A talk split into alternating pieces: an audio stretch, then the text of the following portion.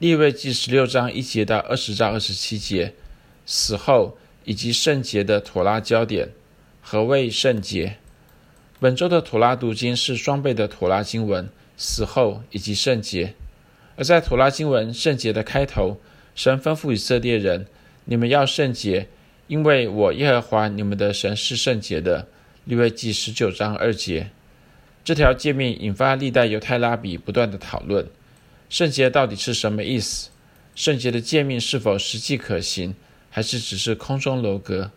人有可能像神一样圣洁吗？主后二到三世纪的拉比希亚他指出，在这条诫命，你们要圣洁，因为我耶和华你们的神是圣洁的。利未记十九章二节当中，所谓的你们指的是以色列全会众。换句话说，这条诫命不是给祭司和立位人，而是给以色列全会众的。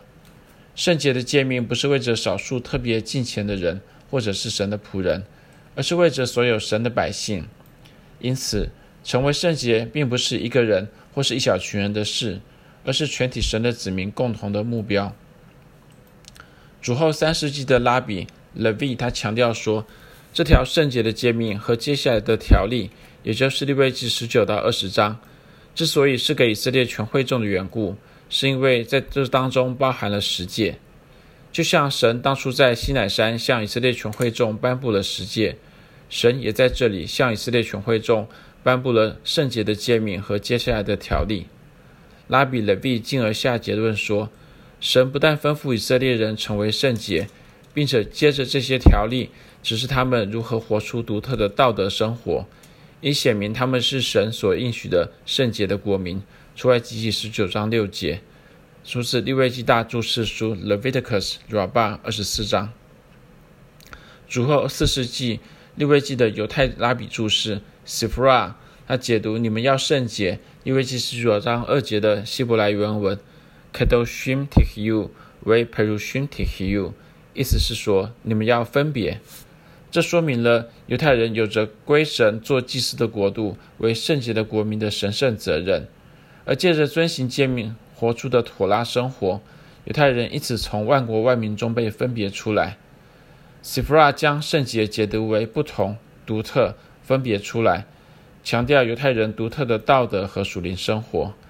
的确，在立位记十七到二十六章，也就是圣经学者所称之为圣洁的条例当中，这些诫命基本上涵盖了犹太人日常生活当中的每一层面。除了安息日、圣经节期以及献祭以外，还包括了许多道德性的诫命，这些道德性的诫命涵盖了几乎所有的人际关系，包括了禁止赤身露体、乱伦、淫乱、偶像崇拜、起假誓、偷盗、欺骗、说谎、欺压邻舍、扣留雇工的工价、咒骂聋子、将半小时放在瞎子面前、不公平的审判、不诚实的商业活动、心怀怨恨、报复他人。散播谣言、搬弄是非、行法术、占卜、求问交鬼的核心巫术的。另一方面，这些道德性的诫命也要求人要孝敬父母、看顾穷人和寄居的、公义的审判、规劝他人免于犯罪，以及爱人如己。归根结底，妥拉中的圣洁是神对犹太人一切的道德和属灵的要求。当神吩咐犹太人要圣洁，他要求他们要活出遵行诫命的妥拉生活，借此摩挲他们与神与人的关系。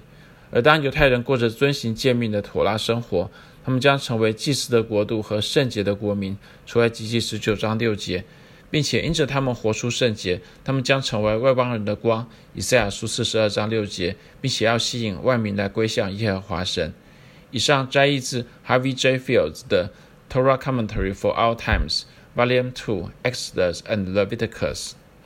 以下是译者的补充说明：就像 Sifra 解释解读圣洁为不同、独特、分别出来，圣洁正代表着不管这外在的世界是如何的败坏，而神的子民始终遵照神的心意，过着独特与众不同的道德和属灵生活。但圣洁是分别，而不是分离。圣经所说的圣洁，绝不是高高在上，也不是离群所居，却是要神的子民发挥入世的影响力，在世人当中做盐做光。